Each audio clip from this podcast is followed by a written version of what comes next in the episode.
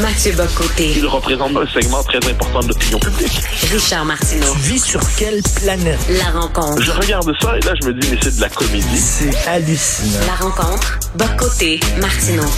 Mathieu, bien sûr, tu veux parler de François Legault qui va aller chercher de nouveaux pouvoirs euh, en immigration, mais d'abord, d'abord, fais-moi rire et parle-moi de ce qui se passe en France. Certaines écoles veulent remplacer la fête des mères et la fête des pères par la fête des gens qu'on aime. En fait, oui, c'est, euh, on en a parlé à partir de jeudi, je crois, dans un article du Parisien, qui est un quotidien français, où on disait que hum, puisqu'aujourd'hui la structure familiale est évoluée, que certains enfants n'ont pas de mère ou n'ont plus de mère ou euh, n'en ont jamais eu ou ont un rapport trouble avec leur mère, eh bien leur demander de faire un cadeau à leur mère pour la fête des mères, de célébrer la fête des mères, serait une forme de violence psychologique à leur endroit. Donc, il faudrait remplacer cette fête qui serait discriminatoire et exclusive pour euh, par une autre fête qui, elle, serait inclusive. Donc, la fête des gens qu'on aime, une fête parfaitement générique qui ne risque pas de heurter justement les gens qui sont dans des situations familiales plus complexes. Mais, alors, j'ai fait mon édito du Figaro là-dessus samedi parce que pour moi, c'est pas anecdotique. C'est-à-dire, c'est débile, assurément, mais c'est pas anecdotique. Parce que c'est dans la même logique qui consiste à dire que pour tenir compte de familles plus complexes, on va bannir père et mère par les remplacer par parent 1, parent 2, comme on l'a déjà vu à la Commission scolaire de Montréal au début des années 2010, comme on a eu la proposition en France, comme on le voit en Espagne. Mais c'est la même logique qui consiste à dire aujourd'hui qu'on ne dira plus femme. Parce que femme, c'est discriminatoire, on va, euh, ou alors on va dire femme, femme trans, femme ci, femme ça, parce qu'on va dire plutôt personne avec un utérus parce qu'il y a des femmes, euh, il y a des, hommes devenus femmes euh, qui n'ont pas d'utérus, il y a des femmes devenues hommes qui ont conservé leur utérus. Donc, on va utiliser tout un nouveau vocabulaire qui va euh, permettre de gommer la figure de la femme, et quelquefois de l'homme s'il le faut, mais plus souvent qu'autrement de la femme, soit en passant, pour, justement être capable d'éviter les structures discriminatoires. Mais ça va encore plus loin. Et là, je faisais référence à un article de Libé paru il y a la semaine passée, où on apprenait qu'il y avait un, donc un couple euh, où euh, il y avait une, y avait euh, deux, personnes en fait, dont un homme et une femme devenue homme, donc un homme trans. et l'homme devenu trans, la, femme devenue homme, donc l'homme trans, a accouché d'un enfant. Et donc on a dit que le père a accouché d'un enfant. L'homme le, a accouché d'un enfant, c'est la figure de l'homme enceinte. Et là, ils ont mené un combat juridique parce qu'ils considéraient qu'il y avait un vide juridique autour de la question des, des parents trans, et plus exactement des hommes qui accouchent de l'enfant.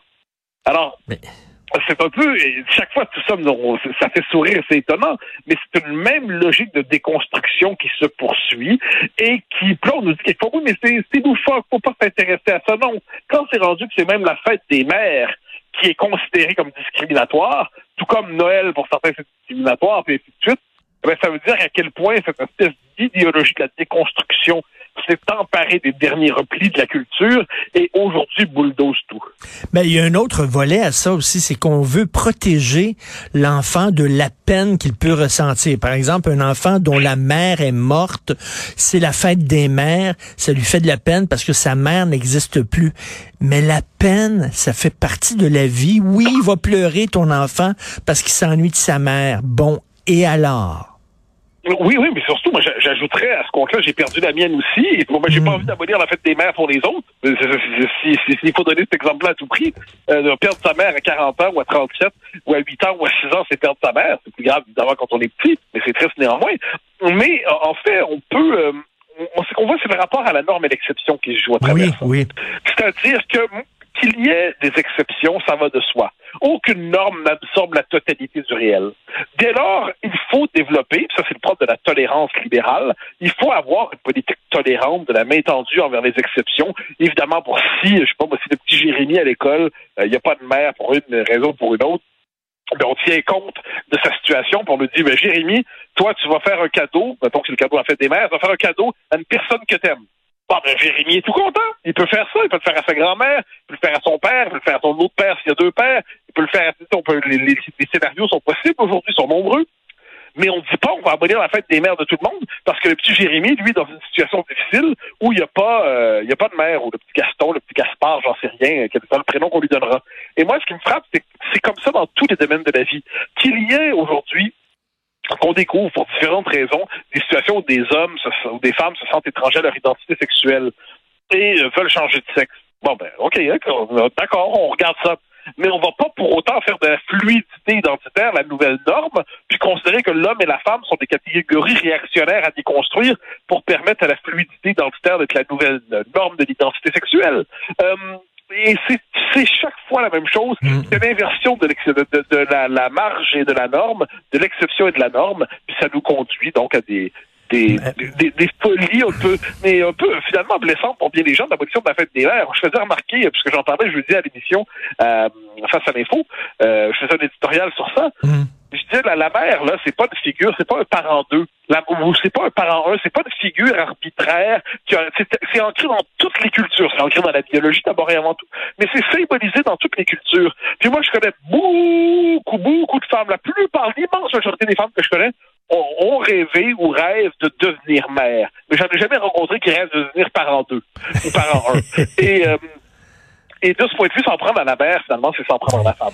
Et écoute, en ter- euh, pas en terminant, mais avant de parler de Legault, et j'espère que tu es bien assis, euh, j'ai un, un- un ami journaliste qui est en train de faire un, un texte sur euh, la variole du singe, OK? Et il y a des gens euh, qui travaillent dans sa salle de rédaction qui lui ont dit, mais on peut pas appeler ça la variole du singe parce que ça serait discriminatoire.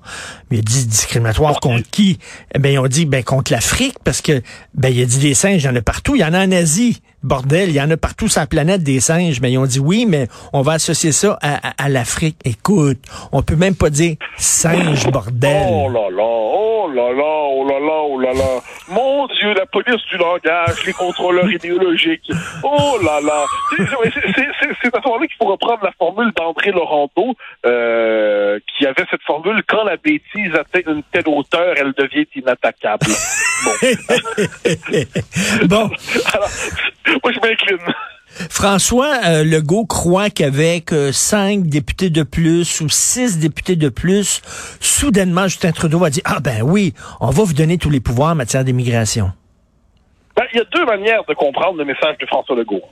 Le premier, c'est quand il dit je veux un mandat fort justement pour rapatrier les pouvoirs en immigration. Bon, euh, manifestement, de quoi il y, y a besoin de combien de députés de plus pour ça, mais imaginons qu'on le prenne au sérieux. Imaginons qu'on le prenne au sérieux, puis la se retrouve avec euh, 10 députés de plus la prochaine fois. Là. Euh, bon. Mais il nous a dit c'est parce que ben, l'immigration, c'est vital. Les pouvoirs d'immigration, c'est vital pour le Québec. Si Ottawa, comme on peut s'y attendre, dit poliment non, désolé, M. Legault, vous les aurez pas les pouvoirs.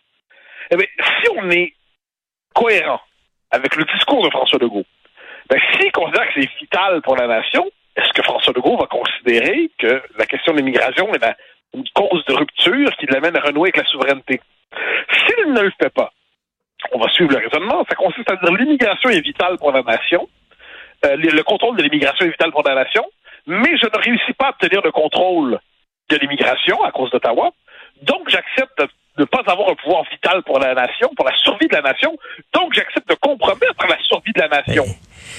François Legault veut compromettre la Mais- survie de la nation? mais Mathieu, Moi, curieux jusqu'où il va aller. Mathieu, il est quand même pas un idiot, François Legault. Donc, lorsqu'il a pris ce, ce message-là, là, c'est vital pour l'avenir de la nation. Il a Pour la choisi. survie, pour, Pour la survie, bon, il a choisi cette phrase-là. Euh, Est-ce qu'il est en train de préparer quelque chose? Ben, là, qu'on commence à se demander. Là. Moi, j'ai toujours dit, je pense que François, je pense pas que François Legault veut la souveraineté. Je pense que, au fond, lui-même, il la souhaite, mais il pense que ça arrivera pas. Puis je pense qu'il veut- vraiment, dans le contexte historique qui est le nôtre, se dire qu'on va avoir le plus de pouvoir possible dans la fédération. Mais là, à, force de multiplier les points de tension avec Ottawa, c'est pas des points de tension de fou. Le contrôle de l'immigration au Québec, ça ne devrait pas être exagéré. C'est pas notre demande d'exagérer. Mais si, si il présente ça comme un élément de survie, puis en plus, c'est un mot qui parle dans la conscience historique des Québécois francophones, la survie. Ah, c'est la survivance. Bon. Eh ben, est-ce qu'on doit comprendre qu'il est en train mentalement lui-même de cheminer et de, de poser les, les étapes d'une d'un retour mental à la souveraineté? Je n'en sais rien. Il ne nous est pas interdit de réfléchir à ça. Je note, puis ensuite, ensuite, je me dis que c'est euh, il y a deux possibilités. C'est que s'il ne le fait pas, si tout ça, ce ne sont que des paroles verbales, ça ne porte pas à conséquence. là. Si finalement euh, Ottawa dit non, puis la réponse de François Legault, c'est Ah, je suis fâché. Ah, je suis fâché. Hum, hum. Bon, d'ac- d'accord, mais y a- y a- c'est quoi l'étape après à être fâché? Et donc ça, c'est un élément. Ensuite, euh, je, il faut voir comment le Parti libéral dans tout ça est plus bas que tout. Quand il réclame des pouvoirs d'immigration, Marc Tanguay, le député libéral, dit pourquoi voulez-vous des pouvoirs supplémentaires euh, genre, il parle de dire pour, euh, pour opprimer les libertés, pour diminuer les libertés des Québécois. Bon, le Parti libéral, autrement dit, s'oppose à l'obtention, si on comprend bien le tweet de Marc Tanguay, de pouvoirs supplémentaires en immigration pour le Québec. Bon, ça va bien. Euh, quant au Parti québécois, je le dis, il fait son travail dans des circonstances. Le, le Parti québécois est dans une situation un peu tragique parce que il mène sur le fond des choses, il propose un vrai programme. Euh, il fait une pression sur la CAQ. Peut-être que la CAQ tient compte justement de l'existence du PQ dans la définition de son propre programme, mais on peut croire qu'un Parti québécois qui serait plus vigoureux forcerait d'ailleurs François Legault à être plus conséquent dans ses déclarations nationalistes. Mais quoi qu'il en soit, François Legault pose des éléments d'un contexte qui pourrait l'entraîner, même s'il ne le souhaite pas pour l'instant. C'est ça, il faut lui dire à M. Legault, c'est- pas les mots, c'est important. Les mots qu'on emploie, c'est important. Et si vous dites que c'est vital pour la survie de la nation, l'immigration, et qu'on n'a pas les pouvoirs finalement, ben là, il va falloir que Ben vous en tiriez. Là, à un moment donné, on peut pas utiliser ces mots-là comme ça, simplement de même, lancer les airs, c'est vital, puis tout ça, puis donnez-moi un mandat fort. Il faut à un moment donné que qu'on aille jusqu'au bout de notre pensée, bon Dieu. Ben, J'en suis convaincu, puis je me dis que François Legault lui-même, qui est un homme intelligent, doit être conscient de la portée des mots qu'il utilise. C'est pas simplement de la rhétorique vide, je peux pas croire. Donc là, euh, il reste à voir que- quelle sera la conséquence. Puis pense-t-il vraiment, François Legault, qu'avec six députés de plus, là, cinq, dix, là, ça peut changer le cours de vie des choses? Puis comment ça se fait que les gens, les gens, la CAQ disent, on n'a rien qu'à faire un, un- un- référendum sectoriel portant là-dessus, puis il veut pas. Il veut pas. On dirait qu'il veut utiliser ça pour avoir encore plus de pouvoir au cours des prochaines élections. Ben, c'est que moi, j'avais fait cette proposition-là. J'avais fait proposer Oui. un référendum sectoriel sur l'immigration. J'étais heureux de, étonné et heureux de voir que ça se retrouvera au congrès de la CAQ. La CAQ a décidé de ne pas soumettre la proposition à débat. J'ai j'ai l'impression que c'est comme si François Legault avait libéré des forces euh, euh, qui, qui, dépa- qui dépassaient ce qu'il imaginait. C'est-à-dire les militants le prennent au sérieux, des militants le prennent au sérieux, ils disent, bon, ben OK, ben, on, on va y aller. Ils se disent, oh là là, qu'est-ce qui est en train de se lever? Ça fait un peu penser à la commission jeunesse du, euh, du Parti libéral en 90, avec Mario Dumont, quand ben, qui avait pris au sérieux les déclarations de Robert Bourassa, puis qui avait décidé de devenir souverainiste. Puis là, le parti qu'est-ce qui se passe? Qu'est-ce qui se passe exactement? Puis là, c'est comme si une partie des militants caquistes se disent, bon, ben, euh, OK, bon, on va, on va prendre ça au sérieux, les, paroles- les paroles de notre chef. D'autant qu'il y a beaucoup de militants euh, historiquement souverainistes qui se retrouvent à la CAQ, euh, ceux que Geneviève Guilbeault surnomme tendrement les crises de péquistes. Donc, euh, reste à voir ce que ça va donner. Mais entre la CAQ de François Legault et de Simon Jolin Barrette, puis la CAQ de Geneviève Guilbeault et de Sonia Lebel, ben, c'est pas la même CAQ. Euh, il va sans dire que la CAQ nationaliste me semble la plus intéressante des deux. Oui, tout à fait. Et si jamais François Legault, à un moment donné, décide de quitter la politique, je me demande euh, quelle partie, euh, quelle section de la CAQ va prendre le dessus, va devenir, est-ce que c'est, c'est Sonia Lebel qui va devenir chef de la CAQ ou c'est Simon Jolin Barrette? Ça, ça va être intéressant aussi. Merci beaucoup, Mathieu. Absolument. Merci. Au plaisir. Bye bye. Bye.